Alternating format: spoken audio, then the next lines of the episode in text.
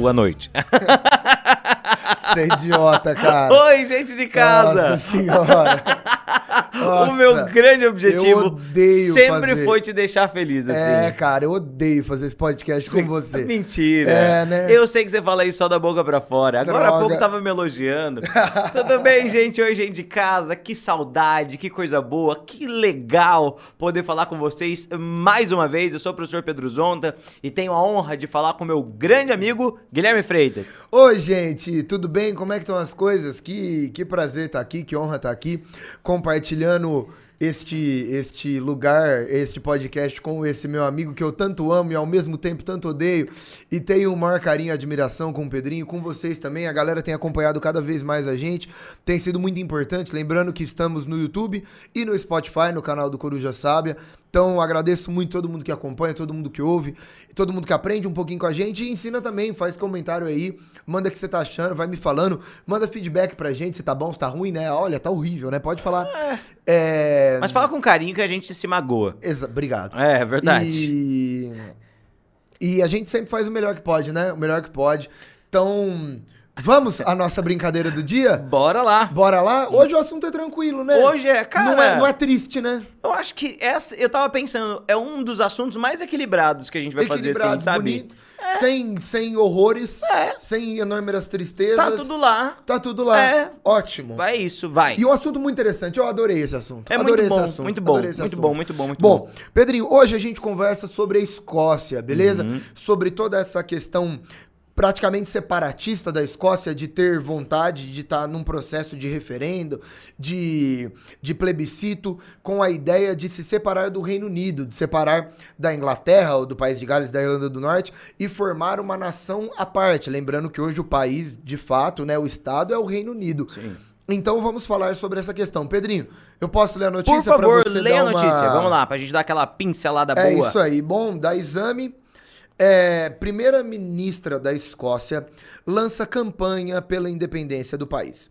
Segundo a ministra, chegou a hora de apresentar uma visão diferente e melhor sobre o fato, né, sobre a situação da Escócia ser parte do Reino Unido. Perfeito. O que, que você tem pra falar pra gente? O que, que tá rolando lá então? Bom, antes de mais nada, não é um processo belicoso. E acho que isso que faz esse programa um programa tão interessante. Por quê? É, não, e, e- e muito pelo contrário. É um processo extremamente democrático.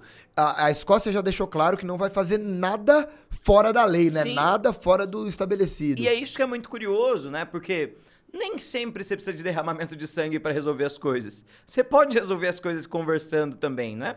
É, nós vamos aqui conversar bastante sobre essa ideia, mas existe um histórico, inclusive, da Escócia já né, nos últimos 50 anos demandando essa independência. Ao mesmo tempo que existe um histórico muito extenso do pertencimento, do vínculo entre Inglaterra e Escócia juntos. E, é, principalmente desde agora, dos últimos 10 anos, esse assunto da independência escocesa cresceu bastante. É, dentro da Inglaterra, principalmente, dentro do Reino Unido, na verdade, para a gente ser mais preciso, é, existe bastante desconfiança em relação ao atual primeiro-ministro, o primeiro-ministro Boris Johnson, né, que é do Partido Conservador e tudo mais. É, e aí, as grandes questões vinculadas ao Boris Johnson estão associadas a como ele acabou conduzindo a pandemia, tá? É, é, ele, a princípio, foi negacionista em relação à pandemia, ele teve um Covid gravíssimo, depois disso ele foi um defensor árduo da necessidade da- do combate à pandemia e tudo mais, mas mesmo assim, durante a pandemia, a gente teve alguns casos, algumas crises internas da Inglaterra, então, ele é o primeiro-ministro do Reino Unido como um todo, a gente já vai explicar um pouco essa situação, mas isso acabou impactando a figura política do Boris Johnson, e isso reforça meio que uma separação. Então a Escócia fala, ó, isso é coisa dos ingleses. Se fosse aqui na Escócia, a gente não aceitaria mais esse cara como primeiro-ministro.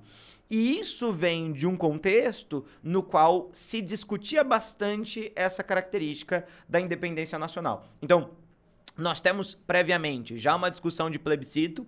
Logo depois dessa discussão de plebiscito, a gente teve a discussão do Brexit. A gente vai conversar um pouquinho mais disso também. A ideia da Inglaterra sair da União Europeia, do qual os escoceses não concordavam dessa saída.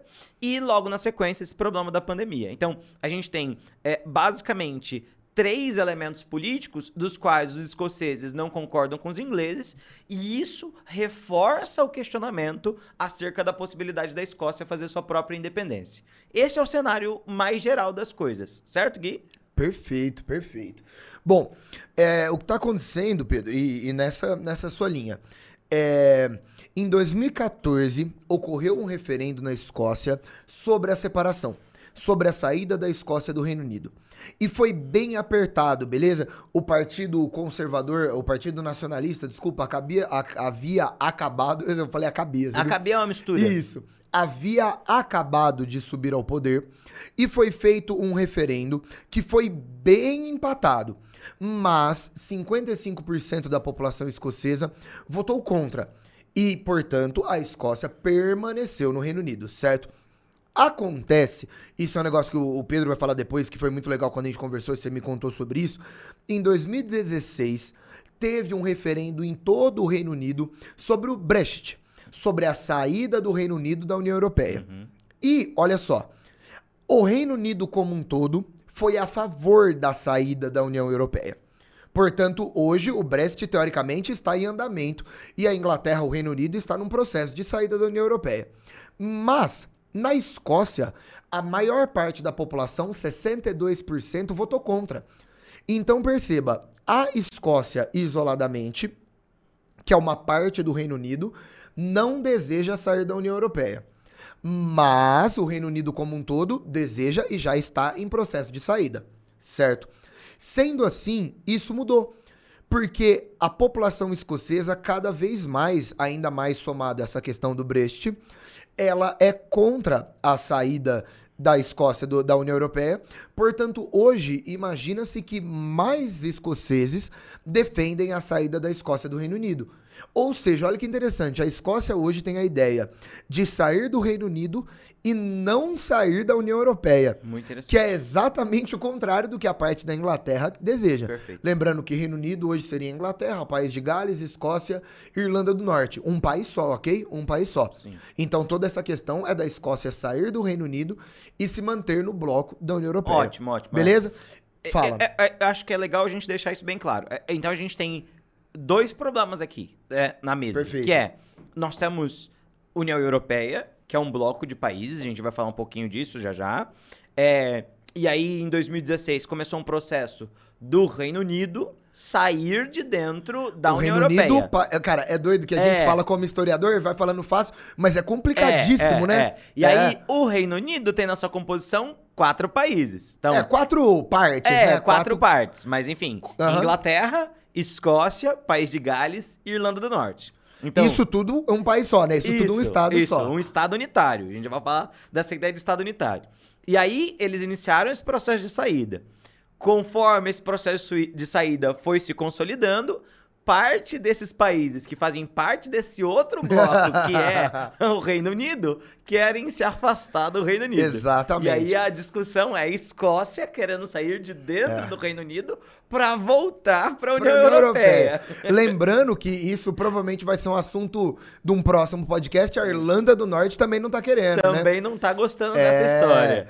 É isso. Por quê? Porque, gente, quando a gente fala de Reino Unido, é óbvio que a Inglaterra é a parte que mais pesa, é a, é a maior parte do país, Reino Unido, do Estado Reino Unido. Uhum. Então, os desejos da Inglaterra muitas vezes conduzem o que o Reino Unido vai fazer. Sobrepõem o interesse das outras nações. Só que aí as outras nações que são pequenas, né, a Escócia, a gente vai falar, representa menos de 10% é. do PIB Imagina do o país de Gales, então. Coitadinhos, Nossa, né? Ninguém nem lembra deles. Então, é, esse é o problema.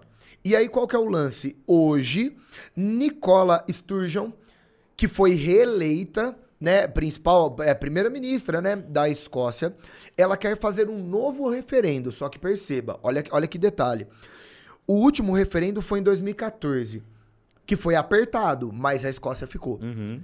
Hoje, imagina-se que a população escocesa, escocesa já votaria pela maioria para sair do Reino Unido. Uhum. Qual que é o lance? O que, que o Reino Unido falou? Não, teve um referendo em 2014, não vai ter outro não. Sim, sim. Porque os caras sabem que provavelmente hoje votaria a favor da Escócia sair. Ótimo. Então hoje o parlamento inglês, o Boris Johnson pegando pesado, falou, opa, teve um referendo em 2014, agora você quer fazer outro? Precisa de pelo menos 10 anos. É Então, teoricamente, só poderia fazer um em 2024, beleza?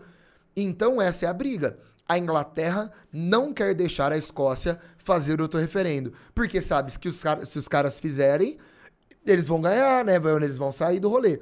Então tá essa briga sobre o direito que a Escócia tem de fazer um referendo. De novo, de novo, a Escócia já declarou, não vai brigar fora da lei, nem luta armada, nem processos ilegais. É, Nicola Sturgeon já deixou extremamente claro que um referendo ilegal não é interessante. Ela falou muito da Catalunha, né? Sim. Porque na Catalunha teve um referendo ilegal e a Espanha um só golpe, não... inclusive. É e a Espanha horrível. só não considera. É. Então, a ideia é vamos jogar dentro da lei a ideia, primeiro, ir para a Suprema Corte do Reino Unido, depois ir para o parlamento para ter o apoio do governo. Por enquanto, um novo referendo sobre a separação da Escócia, sobre a saída da Escócia do Reino Unido, não foi aprovado. Então, estamos nessa ideia de que provavelmente a maioria da população escocesa deseja que isso aconteça, mas não está rolando, certo? É, eu acho que dá para colocar até aqui, inclusive, é, e aí uma ideia muito interessante.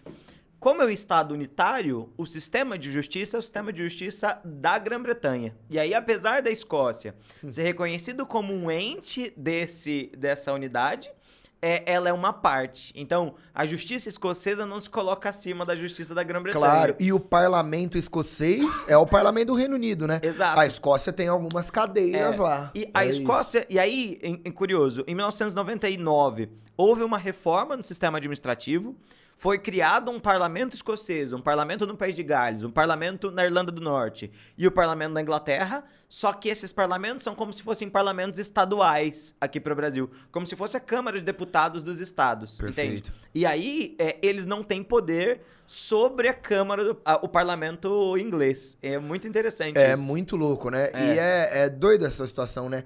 Então a gente fala da União Europeia, que é um gigantesco bloco entre os países europeus, e dentro da União Europeia está o Reino Unido, que é uma união de vários outros reinos. Então é. é Excelente. É, é cheio de loucura, né? Bom, Gui, eu acho que isso é a introdução perfeita. Vamos chamar o nosso bloquinho? Pra ir pro histórico, pra né? Ir, Porque. E aí eu quero te perguntar de onde vem isso. Que eu então, quero que você me responda. Então puxa esse bloco Hã? aí. Então vamos lá pro nosso bloquinho. Prontinho? Gui, da onde vem isso? Rapaz, vem, hein? Vem de longe, hein? Pensa de um negócio que vem de longe. Ô, ô, Pedro, a gente brinca que quando a gente entra no nosso bloco histórico, a gente tem que ver até onde a gente vai voltar, né? A gente, você pegando água pra mim, eu cara? Tô, eu que bonito, aqui, você tá colocando tô, água aqui, pra ó. mim. Aí. Ah, você bebe é muito fofinha. Bebe, bebe, bebe. Descansa. aí. Cara, e aí, a gente sempre fala, né? A gente vai voltar pra onde? Uhum. Qual que vai ser a origem desse processo? Hoje eu vou bem. Hoje eu vou no século I, pode ser? Hoje eu vou no século I, pode ser? Século I? Século I. Depois de Cristo. Eu poderia voltar antes de Cristo, Não, depois poderia. de Cristo. Tá bem. Bom, vamos lá. É, o nascimento do Império Romano. Não! Fica tranquilo, esse podcast só vai durar, esse episódio só vai o, durar três horas e meia. O Gui falou que ele ia falar só cinco minutinhos hoje. Eu juro que eu juro que eu não vou, vou tomar seu tempo, gente. É. Ó, eu juro, por favor. Ó, no século I, Roma era um império, não qualquer império, era o auge do seu império. O século I e o século II da história, né, da era cristã, é o auge da história romana, beleza? O que a gente chama de Pax Romana é a estabilidade do Império Romano, é o Império Romano no seu auge, no seu brilho, né? A gente tem desde o início do Império um, uma marca de uma instabilidade de um poder gigantesco. Lembrando que também é um período que Roma não faz tantas conquistas assim. Roma tem o auge da sua conquista militar, territorial na República no início do Império, tanto é que a gente chama ele, de Pax Ele acabou Romana. de voltar para antes de Cristo, Lazarento. Aquele... calma, calma. Não, eu só. Eu, nossa, foi uma situação muito rápida. Pedro, sai, sai, vai embora. E aí, qual que é o lance, gente? Com certeza, o lugar mais famoso que Roma conquistou durante o Império foi a região da Britânia, a região inglesa. Teve também a Mesopotâmia, teve umas regiões lá na Romênia, mas falou da grande conquista romana durante o período imperial, com certeza a conquista, o ataque à ilha da Grã-Bretanha. Só que perceba, no comecinho do século II, o imperador Adriano, ele chegou muito ao norte da ilha e aonde ele conseguiu chegar, ele mandou fazer uma muralha. A muralha de Adriano tem nome, né, Pedro? É, como é chamado? Muralha de Adriano. Caramba, isso. que criativo é, ele é era. É ele era criativo. E aí qual que é o lance? Essa muralha foi finalizada em 126 ela basicamente determinava a fronteira do que Roma conseguiu pegar e do que Roma não conseguiu pegar. É claro que hoje tem algumas diferenças, é claro que Roma tentou atacar depois, não conseguiu e tudo mais, mas sendo simples, a muralha de Adriano determina até onde Roma foi. Essa divisão determina o que hoje é Inglaterra e o que hoje é Escócia. Beleza? Basicamente, Escócia é a região que o Império Romano não chegou. E a Inglaterra é a região que o Império Romano chegou. E desde o mundo antigo, isso se interfere mais ainda no mundo medieval e moderno. A história da Escócia, a história da Inglaterra, é uma história de muita proximidade e de muita aliança, ao mesmo tempo que é uma história de muito ódio e de muita guerra. Por isso que é essa brincadeira Escócia e Inglaterra é, é uma brincadeira delicada mesmo, porque eu imagino que deva ter escocês que realmente entende que o escocês e o inglês é o mesmo povo. Uhum. E deva ter, deve ter escocês que odeia a Inglaterra, porque muitas guerras e muita aliança é, é uma história de tapas e beijos, né? Idas é uma história, e voltas, idas né? e voltas. Idas e vindas. Bonito, bonito. É. Bom, vamos lá. Passando. Esses reinos se formam num contexto da Alta Idade Média, ok? A gente fala do nascimento do reino da Escócia no século IX, a gente fala do nascimento do reino da Inglaterra no século XI. Então, a, a, no contexto medieval, a gente tem a formação desses reinos. Só que perceba, na Idade Média, as famílias reais escocesas e inglesas são muito próximas com casamento entre primos, com casamento, cara, de uma família com outra família e de relação entre eles, sendo que a família real escocesa e a família real inglesa sempre estiveram interligadas, isso na Idade Média e na Idade Moderna. Beleza? A gente tem a separação que vem lá de Roma, mas a Idade Média e a Idade Moderna sempre teve uma associação muito próxima. Isso explode quando no finalzinho do século XIII morre o último rei escocês, Alexandre III, morre a neta dele também, que deveria ser a menina que iria assumir, e aí os reis da Inglaterra, a Inglaterra estava na dinastia Plantageneta, ok? Os reis da Inglaterra Plantageneta tentam colocar vassalos deles no trono escocês. E aí rola talvez um dos eventos mais importantes da história nacional escocesa, que é a Guerra de Independência. A Guerra de Independência Escocesa, que é do finalzinho do século XIII, né, a gente fala do. O auge é 1297, foi quando a Escócia lutou para que os reis escoceses não fossem vassalos, né? Ou seja, não fossem independentes, não fossem ligados, não fossem inferiores aos reis ingleses da dinastia Plantageneta. É aí que aparece talvez a figura mitológica, né, mais importante, a figura de William Wallace. É isso, Pedro? Perfeito, Essa ideia? Perfeito, grande William Wallace. William Wallace, ele, ele ganha a batalha da ponte de, a galera gosta do nome, né? Que fala da, olha isso, a Batalha de Stirling Bridge. Stirling, Stirling Bridge. Bridge. da ponte do castelo de Stirling, é, né? Que foi em 1297, que foi a grande vitória de William Wallace e que foi a batalha que determina que a Inglaterra não vai conseguir dominar o trono escocês. Importante lembrar também que nesse contexto de começo do século XIV, a Inglaterra já estava numa pré-guerra dos 100 anos contra a França. Sim. Então Eduardo III, que é o primeiro rei que vai atacar a França, ele abdica do trono escocês e a Escócia consegue a sua independência. Esse evento poderia ser marcado como o início do sentimento de nação da Escócia. Gente, perceba que maluco. O sentimento de nação na Escócia nasce de uma guerra contra a Inglaterra. Sim, muito. Isso já demonstra como que para muita gente hoje esses dois países estarem juntos não é interessante, não, não tá associado a um nacionalismo escocês. Sim. Faz sentido? Totalmente. Bom, e as coisas permanecem assim: Reino da Escócia e Reino da Inglaterra separados. Até que a gente cai num grande problema, que foi o governo da Elizabeth I na Inglaterra. Pedro, a Elizabeth I, rainha da Inglaterra, passei bastante tempo, beleza? Passei uns 300 anos aí, Sim. agora eu estou no século XVI, final do século XVI. Dinastia Tudor. Dinastia Tudor, bonito. Você é historiador? Eu, eu conheço. Olha só, bonito, bonito, Eu sou curioso só. é, Já li bastante. Já li um pouco. Gente, a Rainha Elizabeth I, ela tinha um apelido. Ela é conhecida como a Rainha Virgem. E a Rainha Elizabeth da dinastia Tudor, ela governa na segunda metade do século XVI, faz um governo brilhante, né? Ela leva a Inglaterra lá em cima. Só que, cara, a Rainha Virgem, ela não teve herdeiros. Foi acordado, ainda no governo dela, que o próximo rei da Inglaterra, quando ela morresse, seria o atual rei da Escócia. Perceba, porque o rei da Escócia tinha ligação com ela, era primo, tá? ou a mãe dela, Mary- a mãe dele, né, Mary Stuart, é famosa a história, né? Bom, quando Elizabeth morre, olha o que acontece. No comecinho do século XVII, em 1603, assume como rei da Inglaterra o cara que já é rei da Escócia, Jaime I.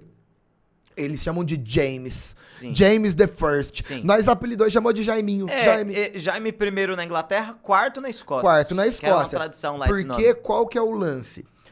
Perceba, ao longo de todo o século XVII na Inglaterra, o rei da Inglaterra será o mesmo rei que o rei da Escócia. Mas cuidado, são reinos separados. Sim. Pedro, já dá um problema, né? Um rei, dois reinos. Exatamente. Sem integração política, sem Então, nada. Jaime I, Carlos I, Carlos II, Jaime II e depois o Guilherme e a Maria Uhum. foram reis ou rainha, né? Da Inglaterra e da Escócia ao mesmo tempo durante todo o século XVII, sem que os reinos se unissem. Perfeito. Até que ao fim da Revolução Gloriosa, Revolução Gloriosa é que estabeleceu o parlamentarismo na Inglaterra e na Escócia, foi a, a revolução que assinou o Bill of Rights, Perfeito. a, a monarquia parlamentarista. A Inglaterra e a Escócia colocaram no poder uma rainha chamada Ana. E a rainha Ana fez um acordo com o parlamento para estabelecer uma sucessão sobre ela. Ela também não tinha filhos, ok? Queriam colocar um primo que era protestante, um cara chamado Jorge I, que era outra dinastia, beleza? Eles eram da região de Hanover, portanto, dinastia de Hanover. E a entrada do Jorge I em 1707 vai determinar, na verdade, foi acordado em 1707, vai determinar agora sim a união entre a Inglaterra e a Escócia. Portanto, em 1707, nasceu o Ato de União, que acabou com o Reino Independente da Escócia, acabou com o Reino Independente da Inglaterra e fez nascer um novo país no mundo, o Reino da Grã-Bretanha. Lembrando que a Irlanda entra depois, é no século XIX, que aí vira o Reino Unido. Por enquanto, agora é Reino da Grã-Bretanha. A Grã-Bretanha, então, é a Inglaterra se unindo com a Escócia. Sim. Gente, primeiro ponto e primeiro problema. A união da Inglaterra com a Escócia vem da dinastia Stuart. Poxa, por 100 anos o rei foi rei da Inglaterra e o rei foi rei da Escócia. Então não faz sentido serem, serem reinos separados. Só que tem um problema. Primeiro problema, religioso. O norte da Escócia é muito católico, a região das Highlands. Enquanto que o resto da Escócia e a Inglaterra são protestantes, eles são anglicanos. A dinastia Stuart era anglicana, ela se converteu, beleza? Qual que é o lance? Por conta disso, vai nascer um baita do movimento na Escócia contra a União, porque ela defende o caráter é católico dos escoceses. É um movimento jacobita, certo, Pedro? O Perfeito. jacobitismo, que é um movimento escocês, principalmente do norte da Escócia, que tem raízes românticas até hoje, né? Tem uma Sim, galera que tá nessa até hoje. E tem, e tem uma presença, né, por conta de série aí, né? É, tem. o Outlander. Outlander é, que e, conta e- essa história e tal. E antes, pra falar da Rainha Elizabeth, tem o Rainey, que também ficou Tem, famosa, a tem, galera tem. fala, Da né? Maria, né? Da Maria, é, Mary é, Stuart, é, Mary exatamente. Stuart, é. E E, aí- tem os filmes da Rainha Elizabeth. E tem os filmes da Rainha Elizabeth, Era de Ouro tal. Isso, isso tudo tem filme. Aliás, inclusive, partindo de um dos filmes famosos, por ser um dos filmes mais errados da história, que é o filme Coração Valente, que conta a história do William Wallace. É verdade, atrás. é verdade, O Mel Gibson, Gibson. é. é. Que ele dirigiu e atuou, né? Brilhantemente, Não, inclusive. é um filme que ganhou um monte de Oscar, todo mundo fala bem, todo mundo ama, só que é historiador quando vê tem tipo um infarto, né? é. William Wallace luta de espada, ele é arqueiro, tá ligado? Umas Lembrando que assim. o William Wallace é um grande nobre escocês, né? É, é. E aí no filme coloca o cara roots É, mesmo. não, Ah. o cara antinobreza, grita pela liberdade! É muito bom esse filme. Enfim. E aí, bom, recapitulando a ideia então. Em 1707 nasceu a Grã-Bretanha. Em 1707, e não existe mais então um reino independente, nem da Escócia nem da Inglaterra. Só que com muita oposição. Desde a união do Ato de União de 1707 entre ingleses e escoceses, lembrando que as monarquias já estavam unidas faz tempo, né? O rei era o mesmo muita oposição. O movimento jacobita, jacobita, que é um movimento católico do norte da Escócia, eles defendiam que entrasse um primo Stuart, que era um católico, lá para salvar a Escócia. A gente tem a questão cultural, a gente tem a questão que, apesar de, de que os reinos se uniram, é, a origem da, da Escócia é uma guerra de dependência contra a Inglaterra. Então, desde o século XVIII, esses países estão unidos, mas desde o século XVIII há oposição. E há um desejo de muita gente na Escócia de se separar. No século XIX, junto com a Irlanda, a gente tem o Reino Unido.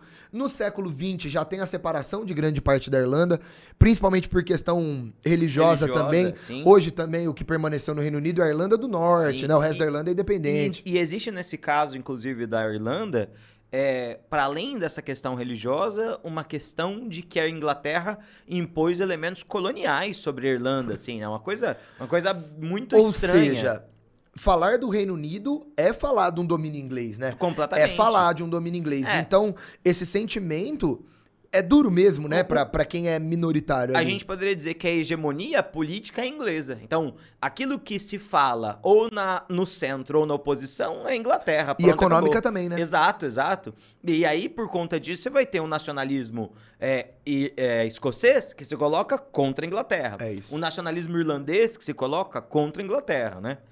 Perfeito, é? perfeito. Porque é, é, um, é uma linha histórica longa sobre sobre como não ser parte da Inglaterra. Exato, e agora exato, eles estão, né? Exato. Bom, Pedro, é, nossa, falei sobre a raiz romana da divisão. Eu, eu, achei ousadíssimo, achei maravilhoso. Falei sobre a guerra de independência na Idade Média que garantiu a independência da Escócia. E depois fui para a Idade Moderna para falar como que os Stuarts foram rei dos dois lugares e depois, com a Ana I, rolou um ato de união em 1707, que aí sim juntou em Escócia e Inglaterra e formou a Grã-Bretanha. De novo, lembra das oposições, lembra das diferenças culturais e, e dessa dificuldade em, em, ser parte da Inglaterra, desse domínio inglês. Pedro, tá, tá bom de histórico? Tá excelente, excelente. Tá bom de histórico? Tá ótimo, tá maravilhoso. É, e aí, no complemento dessas ideias, é, a gente tem que lembrar que o fortalecimento de um imperialismo inglês fortalece, na verdade, a Grã-Bretanha, né? É o imperialismo da Grã-Bretanha como um todo. Então você vai ter é, contatos entre os mercados coloniais é, britânicos é, vinculados à Escócia, vinculados à Irlanda. Então a gente vai ter esses grupos também enriquecendo com a riqueza do, da Grã-Bretanha. Com certeza. Lembrando que século 18 e 19, que já é Grã-Bretanha, estão juntos, cara, é Jorge I, Jorge II, Jorge III, Rainha Vitória. Sim, sim. É o auge da história inglesa. Sim. Então a gente tá falando da maior potência do mundo, né? E nesse momento. Revolução Industrial, e, é. E nesse momento, justamente, abrandam-se as questões de independência. Você vai ter ali um parlamento e uma solidificação da política no parlamento, uma devolutiva que está vinculada com a criação de cadeiras dentro do parlamento. Então, ó, é, a, a Escócia, a Irlanda, o País de Gales se representam dentro do parlamento britânico, parlamento do Reino Unido. E aí, apesar disso, conforme o tempo passa, aumenta a ideia de devolução. E o que, que é essa devolução, ou aquilo que é chamado de home state também? É essa, essa coisa dos países terem a possibilidade de se autogerirem. Isso vai ficar bastante silenciado lá no começo da década de. durante todo o período até a Segunda Guerra Mundial conforme a gente tem o período das descolonizações, mundo afora, então a década de 50, 60, período de Guerra Fria, em que a gente já falou já de África, de Ásia, uhum. e conforme se formula a ideia de autodeterminação dos povos, também começa a se discutir a autodeterminação dos povos escoceses, eh, irlandeses e do País de Gales. E é nesse momento que vão começar a aparecer os primeiros referendos pró-devolução. Então, o que, que são esses referendos pró-devolução? É o governo da Inglaterra, né, do Reino Unido, perguntando às suas partes o que, que, se, que, que eles querem com base no poder. Nós temos esses referendos em 1799, em, perdão, em 1979 ah. em 1997. Nesse referendo de 1997, se estabelece a ideia da devolução da criação dos parlamentos locais. Então, é bem recente, 97. É ontem praticamente, né? Quando a gente pensa em termos históricos. Muito, muito. É, exato. Cara, 25 anos atrás, sei lá, muito é, recente. Agora demais. E aí a gente tem a criação dos parlamentos locais, novamente. Como você né, falou, a ideia de quase que uma assembleia legislativa, sim, né? Sim, sim, sim. Para cuidar diretamente das questões mais pontuais do, da, daquela, daquele povo e tudo mais. E para esse povo se sentir mais representado também, né? Para não, não ver a política do centro de Londres como uma política muito afastada. Então, ó, Por que, que eu vou votar? Para que, que eu vou participar da política, coisa parecida? E conforme isso vai aparecendo, a gente tem também o aparecimento de políticos que vão criar carreira no sentido de serem independentistas, ok? Em 2011, se elegeu o primeiro parlamento escocês completamente independente ou independentista, em que mais de 70% do parlamento era independentista. Então, isso indica pra gente o que dentro da Escócia? Então, você tem um partido que é a favor pró-Reino Unido e tem partidos que são pró-independência. Se mais pessoas pró-independência são eleitas, significa claramente que os eleitores têm um interesse pró-independência, certo? Não, e, e, de novo, gente, a gente colocou primeira-ministra é, que era independentista, nacionalista, e foi reeleita. Ué. Exato. Não, ué, o que, que tá acontecendo? Exato. E aí lá, né, a gente falou, em 2014, a gente tem esse primeiro grande referendo, que vai tentar determinar queremos independência, não queremos independência teve uma grande parcela da população que não votou, e aí isso é uma das raízes. Tem quem diga, ó, essas pessoas que se, se, se ausentaram dessa discussão talvez tenham contribuído para a vitória da manutenção dentro da União, então é, continua vinculado com a Inglaterra, mas, como a gente acabou de falar, a gente tem uma eleição de novo em 2021. Em 2021, mais uma vez, o parlamento eleito é grandemente independentista na Escócia. E aí a gente tem o início das discussões que levaram ao nosso, ao nosso episódio de hoje, tá? É, pensando nessa situação, e agora antes da gente avançar para nossa última parte. Quais seriam os principais motivos para essa independência dentro da Escócia? Então, existem uh, cinco aspectos que são muito chamados, tá? Muito falados. Primeiro, a ideia de democracia e determinação dos povos. Então, o povo escocês teria uma democracia mais direta, preocupada com os problemas escoceses e com a ideia de uma nacionalidade escocesa. Então, esse é o motivo. Segundo motivo, desarmamento nuclear a Grã-Bretanha, na verdade, o Reino Unido tem armas nucleares e algumas dessas armas nucleares são alocadas na Escócia. E a Escócia é contrária à presença de armas nucleares no seu território. Olha só, eu não sabia disso, isso, eu não sabia. Tem uma base militar na Escócia que tem ogivas nucleares. Tipo, pelo amor de Deus, tira isso daqui. E os escoceses, mano, não, só, uhum. a gente só não quer isso, quer isso, coloca dentro da Inglaterra, não dentro da Escócia. Outro elemento, o petróleo Existem muitas reservas de petróleo no solo da Escócia, principalmente no solo marítimo escocês, por assim dizer. É a questão de uma política externa autônoma. Então a Escócia poderia conversar com os atores políticos com quem ela sente mais afinidade. No caso, a União Europeia é a principal delas, mas também firmar relações econômicas com outras nações, não dependente diretamente do Reino Unido, ok? Esses são os elementos centrais da discussão do porquê fazer parte. E existem os elementos do oposto. Por que não fazer? Por que continuar fazendo parte é, da, da, do Reino Unido, né? E aí, dentro da ideia de criação, de, de manutenção da Escócia dentro do Reino Unido, primeiro elemento, os laços culturais. Né? Então a gente tem um histórico que vai desde os romanos uhum. e mesmo oposição Oposição, às vezes, é um tipo de identidade. Ah, né? Legal, legal. Porque, é. porque pensa, ó, nós, escoceses e ingleses, nós nos odiamos, mas a gente não tem nada a ver com os espanhóis ou os portugueses, ah. entende? É, é, uma reciprocidade. Não, e, e essa, essa rivalidade demonstra proximidade, né? Demonstra que tá um do lado do outro, sim. demonstra que eles têm história em comum sim, ali, né? Sim, é. sim. É, disrupção econômica, e aí essa disrupção econômica está associada com uma série de problemas. Por exemplo, o estado inteiro da Escócia está é, tá vinculado ao Reino Unido, então a gente não sabe o peso disso, o custo disso quando a gente pensa a nação.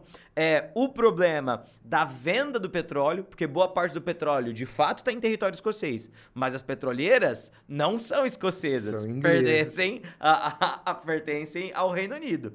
Fora isso, a questão da moeda, porque apesar do Reino Unido nunca ter adotado o euro, é, a Escócia sempre adotou a Libra, e aí qual é o impacto econômico de uma mudança da moeda de uma hora para outra, com uma série de introduções e mudanças de uma vez, é, bem como a ideia de que se a Escócia se torna independente do Reino Unido, beleza, eles vão poder fazer acordos bilaterais. Mas qual é o peso da Escócia no mundo quando se compara ao peso do Reino Unido? Entende? Então, é, Óbvio, algumas dessas coisas estão dos dois lados.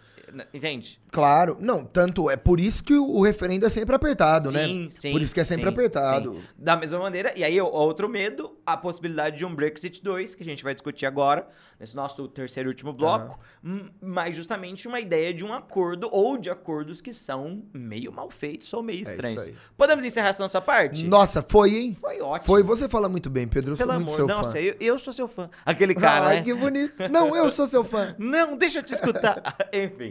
Toca essa vinheta pra nós, então. Vamos Bora lá. lá. Pedrinho, é... bom, primeiro ponto. É, eu acho que sempre nesse bloco, seria o terceiro, é, é, importante a gente fazer algumas lógicas globais e algumas relações sobre o assunto principal Sim. com o resto do mundo. Sim. Bom, o que está acontecendo então? Como se dá essa questão do Brexit? Como se dá essa questão da Escócia no meio desse rolê pro resto do mundo? Tá, então é o seguinte, ó. Então, existe um certo medo da Escócia sair do Reino Unido e acabar se repetindo os problemas desse Brexit e tudo mais. O que, que é isso, né? O que, que é esse problema? Vamos voltar, então, de novo, vamos voltar no tempo de Roma? Não, brincadeira. Vamos voltar ali em 1973, quando é formada a Comunidade Econômica Europeia, CEE, que mais tarde vai acabar evoluindo para a União Europeia, né? Quando se estabelece a Comunidade Econômica Europeia, a ideia é justamente tentar aliviar os problemas fronteiriços, porque tem muita gente que trabalha em um país e mora no outro. Uhum. Então, mano, você não tem que ficar passando todo dia na fronteira, tal, a gente cria um bloco econômico. E também facilitar os acordos econômicos, facilitar o turismo de uma região para outra, que são coisas muito comuns. Nesse sentido, para a criação da União Europeia, cria-se uma moeda em comum, cria-se o espaço Schengen, que é um espaço de livre circulação, criam-se tarifas de auxílio, criam-se tarifas eh, de, de aproximação entre as nações. Desde o começo, a Inglaterra nunca foi a nação mais vinculada com a ideia do euro, tá? Tanto que a Inglaterra, na verdade, o Reino Unido, nunca aceitou o euro como moeda. Eles mantiveram é, a libra esterlina como sua moeda. Isso porque, historicamente, essa é a moeda da Inglaterra. É a moeda da Inglaterra vitoriana, é uma moeda que sempre teve base econômica muito forte. Antes do dólar ser a grande moeda global de transações, a libra esterlina era essa moeda global de transações e tudo mais. Bom, é, o que acontece? Em 2016, a gente tem no auge de discussões políticas, e 2016 é um ano do acirramento dos nacionalismos mundo, mundo afora, começa a aparecer essa causa, essa ideia. Fala assim, olha, a Europa está recebendo muitos imigrantes, esses imigrantes estão entrando em solo inglês, e aí tem aquela ideia da xenofobia, né? É, então, aqueles que são chamados eurocéticos vão sempre bater na, na, na tecla da xenofobia. O que, que, é isso? Aqueles que não querem mais a participação na União Europeia falam: a União Europeia facilita muito a entrada dos imigrantes, porque eles atravessam o mar, chegam na Espanha, chegam na Itália e de repente eles estão na sua casa, roubando seu emprego. Uhum. Esse tipo de conversa é, é, que a gente tem, né, sempre com esse nacionalismo. E nesse momento, no lugar dos políticos assumirem a responsabilidade para si, o que, que eles fazem? Plebiscito.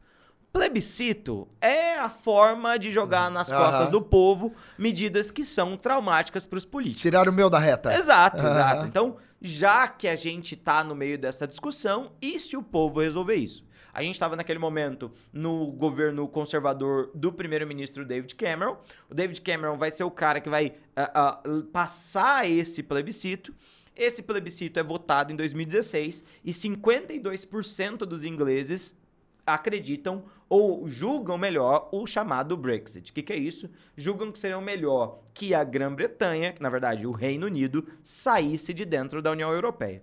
E aí, qual que é o problema dessa votação? O problema dessa votação é que era muito estranho, ninguém sabia exatamente o que, significava a saída da União Europeia. E mais importante do que isso, boa parte da população jovem da Inglaterra deixou isso de lado, da Escócia deixou isso de lado. E a galera falou, mano, isso não é nada, isso é mais um plebiscito bobo, não vamos votar, ninguém era obrigado a votar, basicamente. Foi, e aí a ideia de sair de dentro da União Europeia venceu.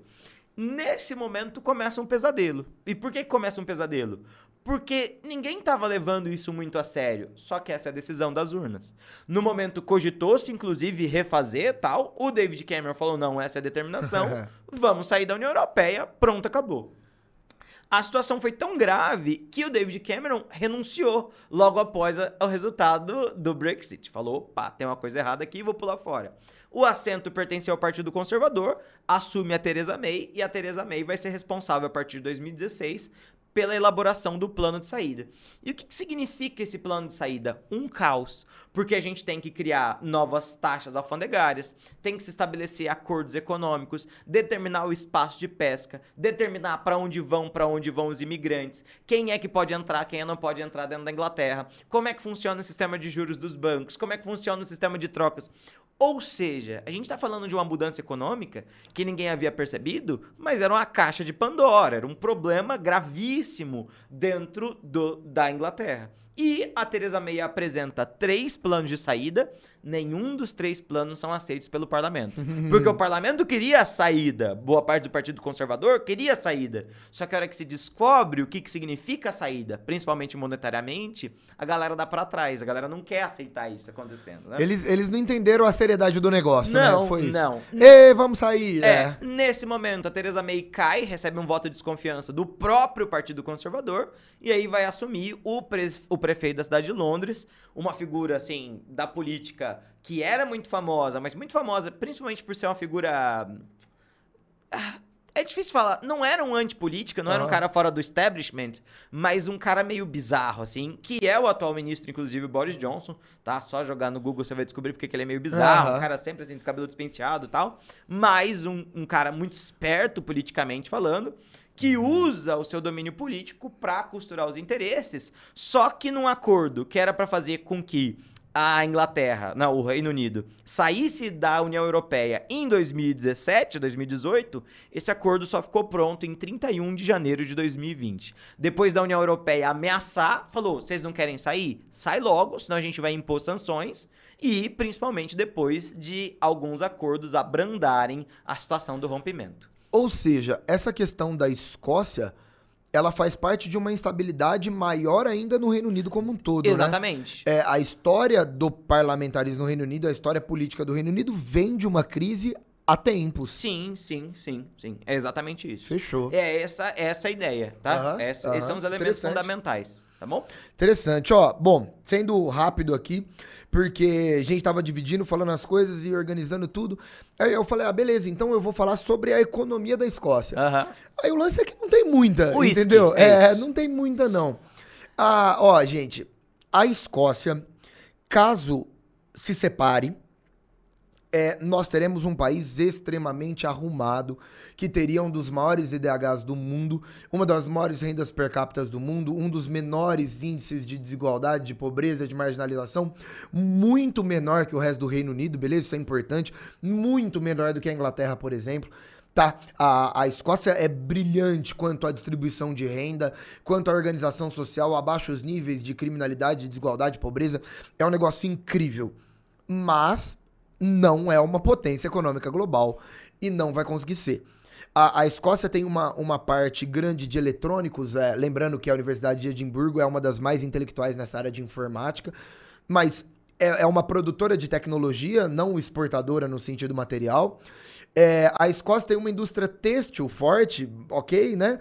A Escócia tem uma questão agrícola e tem uma questão do uísque, né? Que você falou que é sério mesmo. É É, real. é real mesmo. Hoje, é, pensar na economia escocesa é uma economia de de de uísque.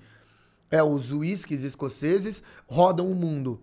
Para além disso, o petróleo, só que isso o Pedro falou e é muito interessante, muito do petróleo escocês ainda é disputado dentro do Reino Unido, porque apesar de ser em solo esco- escocês, solo marítimo, o problema é que quem faz todo esse processo não são empresas exclusivamente escocesas. E, e tem briga também quanto à fronteira. Uhum. E também tem a questão do turismo. Muita gente vai ver as Highlands, vai ver o castelo e vai curtir o rolê. E bebeu isso. Então, e beber uísque, é isso, é e beber uísque. Então, não estamos falando de uma potência econômica global, cheia de relações internacionais e de importações e exportações de forma alguma. De novo, extremamente arrumado, com, as com os melhores índices dentro do Reino Unido. Mas no sentido, ah, é um país independente. Não entra no jogo dos grandes no sentido econômico. O Gui, tem até uma coisa interessante, né? É, no geral, os países têm uma boa relação é, comercial, diplomática, com nações que receberam muito da sua população. Nós vamos pensar, Brasil e Itália têm excelente relação, Brasil e Portugal, Brasil e Espanha e tudo mais. Óbvio que tem para outras coisas. No caso da Escócia, É. É a Escócia, é isso, né? Tem, é, foi uma É. galera nos Estados É, Unidos, mas né? é foi, isso. É uma galera, é. mas tem dos É, Estados Unidos tem é. gente do mundo inteiro. Tem é gente, isso. é o país É. que mais recebeu imigrante. É, é, É. é, isso, né? Então, assim, fechou. Economia escocesa. é. Ê, Aí, é. isso mesmo. A É Escócia mesmo. vira Uruguai. Cara, é, mas uma situação agrícola grande, viu? É um país majoritariamente agrário ainda. Louco, né? Interessante. Falamos, hein? Acabamos. É isso, né? É Fechou? isso, é isso. Cara, a situação atual, todo o histórico, toda a situação global, mais do que bem explicado, na minha opinião. Maravilhoso. E muito falado, bem aprofundado, né? Demais, demais. Fechou? Demais. Vamos pro nosso último bloco, dar um giro na semana, então, ver o que, que tá rolando de notícia aí pra gente finalizar essa brincadeira, pode Bora ser? lá. Bora pro nosso último bloco, então, manda essa vinheta pra nós. Bom, Pedrinho, é, nesse último bloco a gente gosta de falar notícias e o outro faz um, um rápido comentário, lembrando que pra quem tá acompanhando a gente, a ideia nem é explicar muito aqui, nem é Não. falar muito, a ideia é jogar uma notícia pra poder trocar uma Sim. ideia sobre ela É, e pra que você que tá acompanhando fique ligado nisso também. Será que a gente vai conseguir manter esse bom, esse tom otimista nas notícias? Nunca. Nunca, né? Nunca. Vamos lá, eu leio ou você lê? Quer que eu leia? Eu começo? Você começa Eu com uma começo, ler, otimista? É, Estados Unidos vivem cenário confuso após decisão sobre aborto e Biden tem poucas opções para agir. País vê debate sobre bloqueio a viagens interestaduais para realizar os procedimentos e veto de juiz na Louisiana. Tá, bom. Vamos lá. É, vou tentar ser super breve aqui, porque eu acho que a gente em algum momento vai ter que falar sobre isso. Vai. E eu já tô morrendo de medo pelo nível de polêmico que é, É. mas vou tentar ser breve. Em 1973, no caso, o famoso caso na justiça de Roe versus Wade, foi legalizado o aborto nos Estados Unidos e foi considerado constitucional que cada mulher tenha direito sobre o que fazer com o corpo dela. É, mas as disputas vêm acontecendo há muito tempo. De um lado, conservadores e religiosos, de, do outro lado, né, grupos mais progressistas e, e feministas também. E, claro, né, os, os liberais, é, os democratas, né, nos Estados Unidos, vou usar o nome do partido. E depois de uma briga que rolou recentemente, é, esse, essa lei foi derrubada. Então hoje é considerado que cada estado deve ter a sua própria legislação. Isso acabou de acontecer em 2022. Sendo assim, os estados mais conservadores dos Estados Unidos, que estão mais no sul e mais no centro do país, vão proibir. Tá? É, é esperado que mais de 20 estados aí rapidamente proíbam o aborto. E isso gerou um problema sério que metade do país vai legalizar e metade do país vai proibir. E o que o Biden falou, né, a notícia que o Pedro leu, diz respeito ao fato de que vai rolar quase que um, um- um- uma movimentação interna muito grande dentro dos Estados Unidos de mulheres que saem de um lugar e vão para outro lugar. Então, isso aflorou muito a discussão nos Estados Unidos, lembrando que é uma situação de 1973 que o Partido Conservador acabou de conseguir derrubar. Então, essa questão do aborto é uma das questões mais importantes no que diz respeito a notícias em 2022 até agora. É um assunto que deve ser discutido pela gente, por muita gente, em breve. Lembrando que a gente discute porque a gente é historiador e a gente quer ajudar vestibulando, porque é, é um assunto que, que sai da nossa alçada, mas como professores que desejam ajudar as pessoas, né? Sim, sim. A, a, a ir bem em vestibulares e a se Sim. inteirar no assunto. Evidentemente. Perfeito? Ótimo. Posso? Bora lá. Vamos lá. É... Vou, vou no, na DW, pode ser? Pode, pode, pode. Ó, Bolsonaro e Putin conversam sobre fertilizantes e sanções. Em telefonema, brasileiro ouviu que a Rússia seguiria fornecendo fertilizantes para o agronegócio do país. Putin também fez críticas às sanções do Ocidente e disse não ser responsável por crise alimentar mundial. É interessante essa questão, a gente estava conversando sobre ela antes. O mais interessante dessa questão é de onde ela é, tá? É, é- é de um portal. Eu não vi essa notícia repercutida no Brasil, principalmente. Essa notícia é uma notícia alemã, é notícia da Deutsche Welle, que é uma, uma empresa de notícias estadunidense. Também vai encontrar correlatos dessa notícia na BBC, que é da Inglaterra. É, e nessa notícia fala-se bastante sobre o- a ideia da Rússia e do Brasil, o acordo econômico né, entre Rússia e Brasil. É, a Rússia mantém a exportação de fertilizantes para o Brasil. E aí, um detalhe muito interessante: 22% do, dos fertilizantes produzidos pela Rússia são exportados para o Brasil, que é o maior consumidor global de fertilizantes. E por que, que é interessante isso? Interessante porque a gente está falando de um contexto em que o Ocidente está embargando economicamente a Rússia e o Brasil, teoricamente, é um país desse Ocidente. É óbvio que o, tem- o Brasil tem uma tradição de não alinhamento, tá? Isso faz parte das nossas relações exteriores desde o final da ditadura militar brasileira. É, mas ainda assim é interessante um jornal alemão ter notado isso. Então isso é algo que gera, pelo menos na visão da comunidade internacional, um certo olhar negativo em relação ao Brasil, o que é no mínimo curioso, tá? Nesse contexto da guerra da Ucrânia, obviamente, tá? Quando a gente pensa em soberania nacional, é o interesse da nação, isso que predomina. Perfeito? Perfeito. Tá? E aí, nossa próxima notícia. É, ataque a tiros é, em Bargay deixa mortos e feridos em Oslo, na Noruega. Bom, vamos lá. É, tivemos recentemente marchas LGBTQIA+, pelo mundo todo, tá? E um dia antes, vimos esse ataque a um bar em Oslo, na Noruega, e que demonstra uma onda homofóbica, né? Uma onda, uma onda de intolerância no mundo. O suspeito preso, foi preso no local, é iraniano. E ele atacou, ele deixou 21 pessoas feridas e duas pessoas morreram, tá? Poderia ter sido bem mais sério, né? 10 pessoas ficaram em estado crítico, não morreram, mas, cara, a gente poderia ter falado aqui de um negócio de dezenas de mortes e duas pessoas é sempre muito sério, você sabe disso. É, tanto é que a marcha LGBTQIA+, foi cancelada na Noruega, beleza? Não aconteceu e, e demonstra que existe esse progressismo no mundo, mas a- as vertentes é, reacionárias e as vertentes contrárias a esse tipo de abertura são fortes, né? Então, com esse movimento, a gente tem uma. Algumas pessoas caracterizam como um crime de ódio um crime intolerante, um crime homofóbico. Outras pessoas falam em ataque terrorista. E existe essa dúvida, existe esse ponto, mas com certeza demonstra uma, uma resistência a movimentos de, de abertura ideológica. Em todo e caso, é um crime de ódio, Em né? todo caso, é um crime de É, ódio. exato, perfeito, exato. perfeito. Beleza? Então, interessante pra gente falar dessa linha, dessas marchas que ocorreram aí no mundo, ok? Bom, olha lá da BBC, Caminho de Peabiru.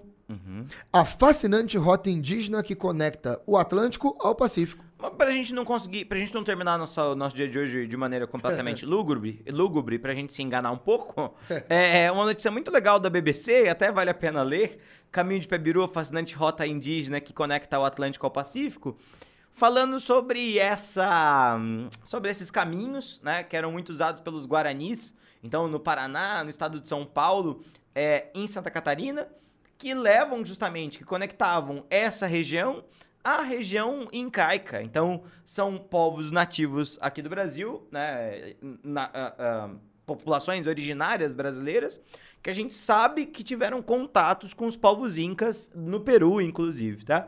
E o que, que é muito interessante disso? Muito interessante, porque no geral sempre se trata, quando se fala das civilizações pré-colombianas, fala-se da grandeza dos incas e meio que se relativiza as populações nativas brasileiras, mas quanto mais tempo passa e mais aumenta o interesse das pessoas pela arqueologia brasileira, mais a gente acaba conhecendo desses elementos curiosíssimos, tá? Essa é uma estrada uma estrada que tem um elemento espiritual por trás também, mas é, junto com isso, a gente tem questões econômicas de um sistema de trocas bastante integrado da América é, e esse contato. Tanto que alguns exploradores espanhóis e portugueses usaram essas rotas, usaram esses caminhos para chegarem através do Brasil no Peru. Agora, imagina isso em 1500, né? Uma, uma coisa completamente maluca. Enfim, Fechou? é isso. É isso, né? Falamos, hein? Falamos. Graças a Deus. A gente sempre promete que vai acabar antes. Não consegue. Nunca conseguiram. Nunca consegue. E nunca conseguiremos. Não, nunca conseguiremos. Gente, obrigado pra quem acompanhou. Pra... Lembrando, estamos no YouTube e no Spotify, no canal do Coruja Sábio.